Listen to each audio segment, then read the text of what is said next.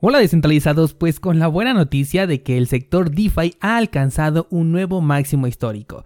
La mala noticia es que lo hizo en cuanto al monto robado en uno de sus protocolos. También vamos a hablar el día de hoy sobre BitMEX, el cual ha decidido rendirse y pagar una multa por haber ofrecido sus servicios a residentes de los Estados Unidos y te cuento que me ha ganado el FOMO descentralizado. He entrado a un criptojuego y te voy a decir cuál es. Hola de nuevo y bienvenidos a Bitcoin en español.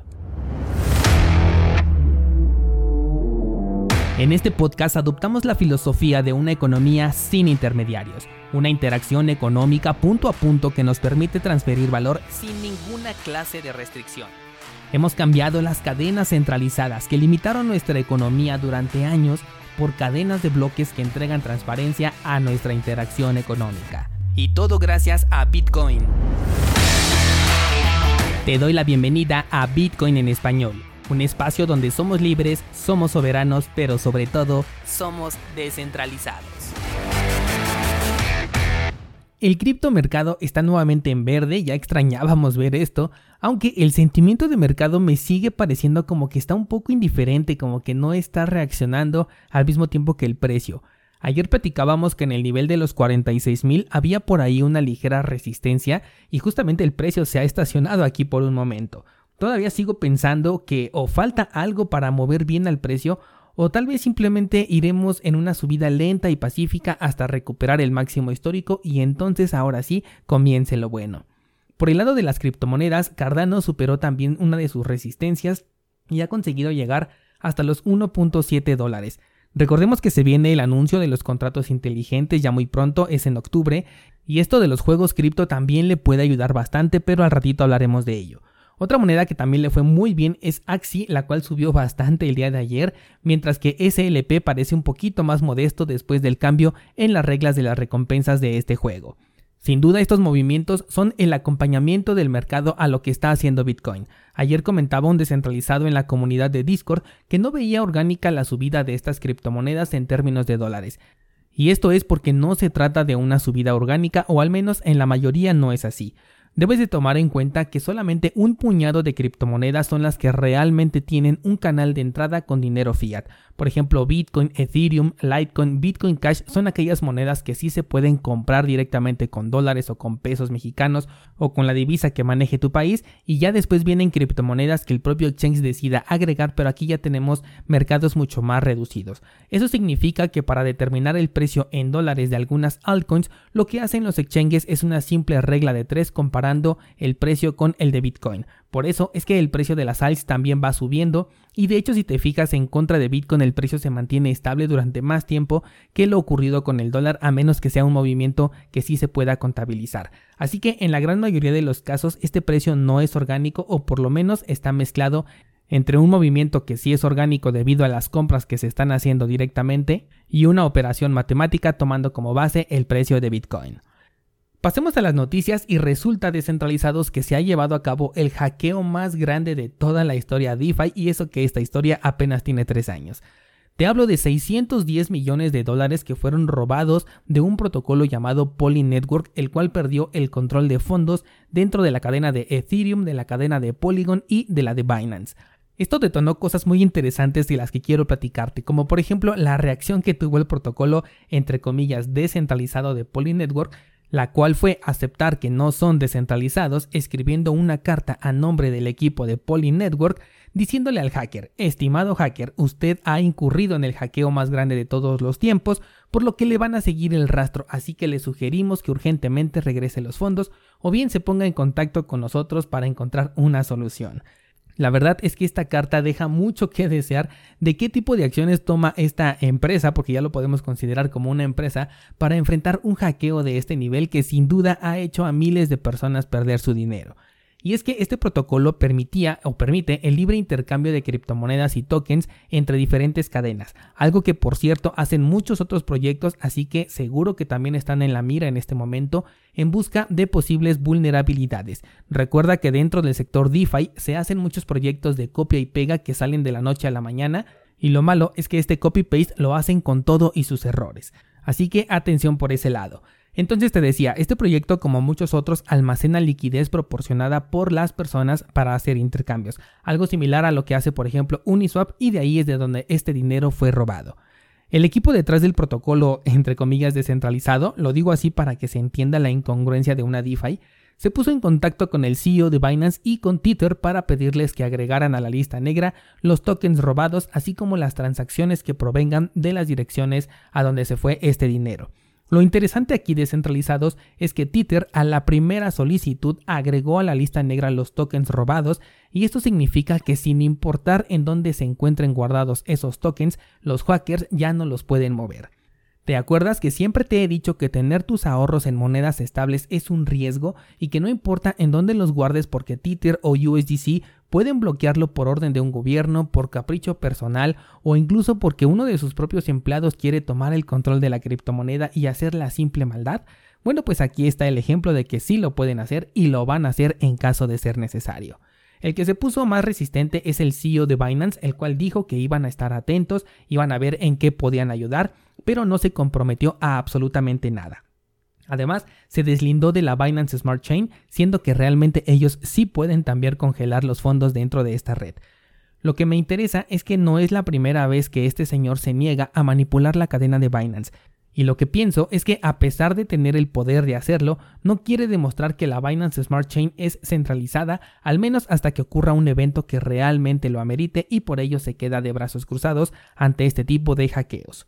Yo creo que a este hacker lo van a atrapar rápido porque por ahí leí que anda haciendo tonterías con los fondos robados, como por ejemplo comprar tokens NFT por millones de dólares, aunque también ha amenazado con crear una organización descentralizada y que la gente decida qué es lo que se va a hacer con estos tokens robados. Esto sería muy interesante, aunque de ninguna manera estoy aplaudiendo el robo de criptomonedas, pero por eso siempre te he dicho que las DeFi en primera son centralizadas y en segunda son inseguras.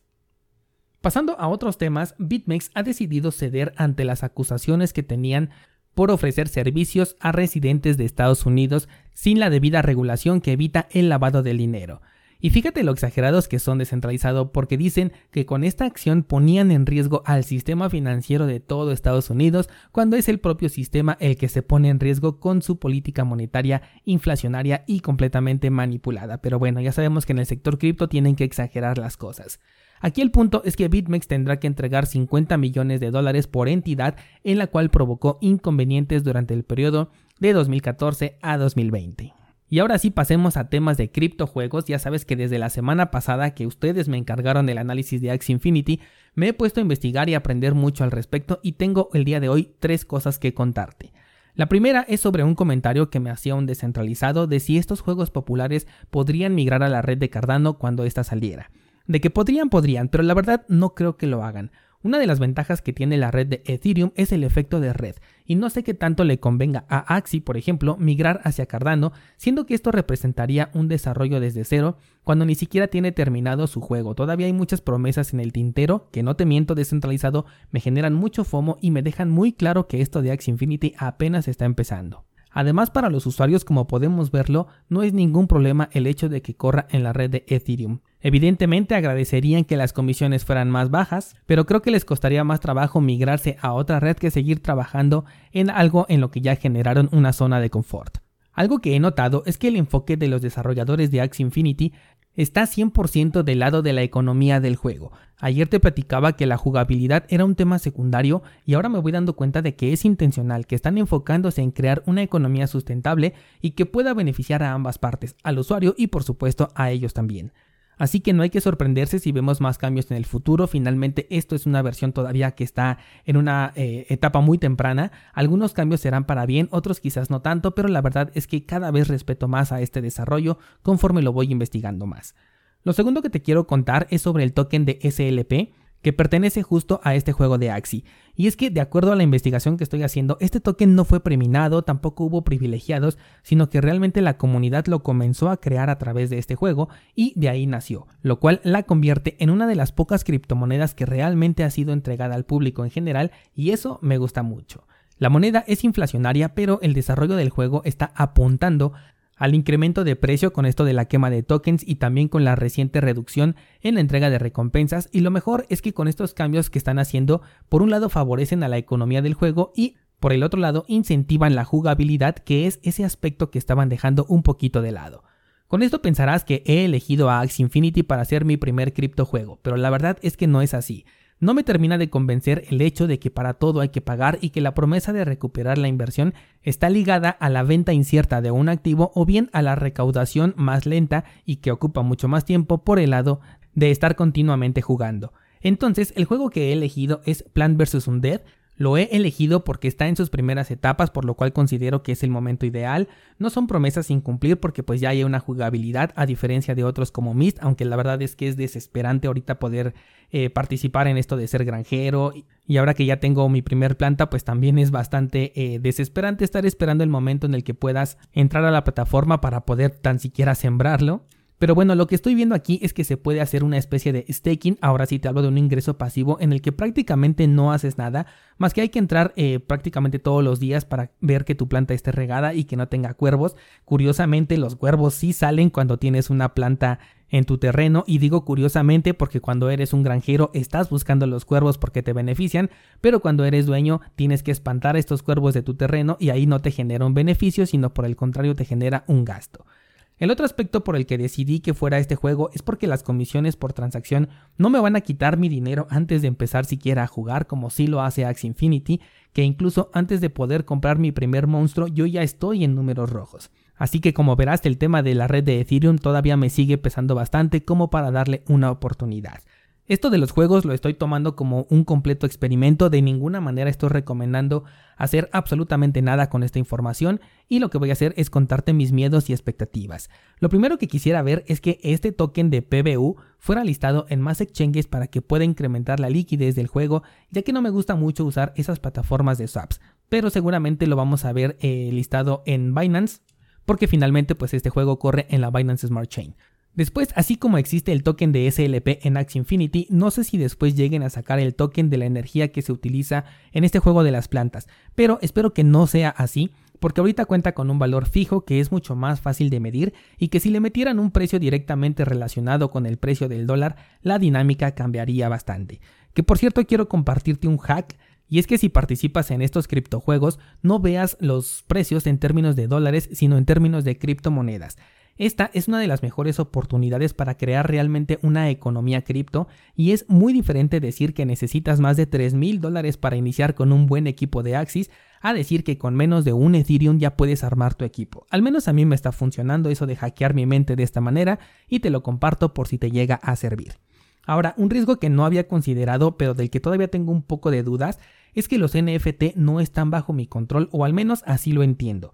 Yo siempre busco tener mis activos bajo mi control, por lo que a pesar de que es mucho más difícil gestionar las transacciones cuando estás jugando desde un ledger, así lo tengo configurado.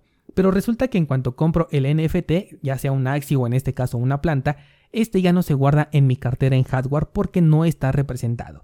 O sea que un token Axi no es igual a un monstruo de Axi, así que en ese momento se pierde el control y dependes enteramente de la plataforma del juego que ahora custodia a tu NFT. Creo que esto es porque entra en la categoría de otra clase de tokens que es diferente a los tokens fungibles, pero bueno, esa es justamente mi idea por el momento. Si tienes algún comentario que me ayude a comprender este punto, házmelo saber porque como que siento que aquí me falta comprender algo importante.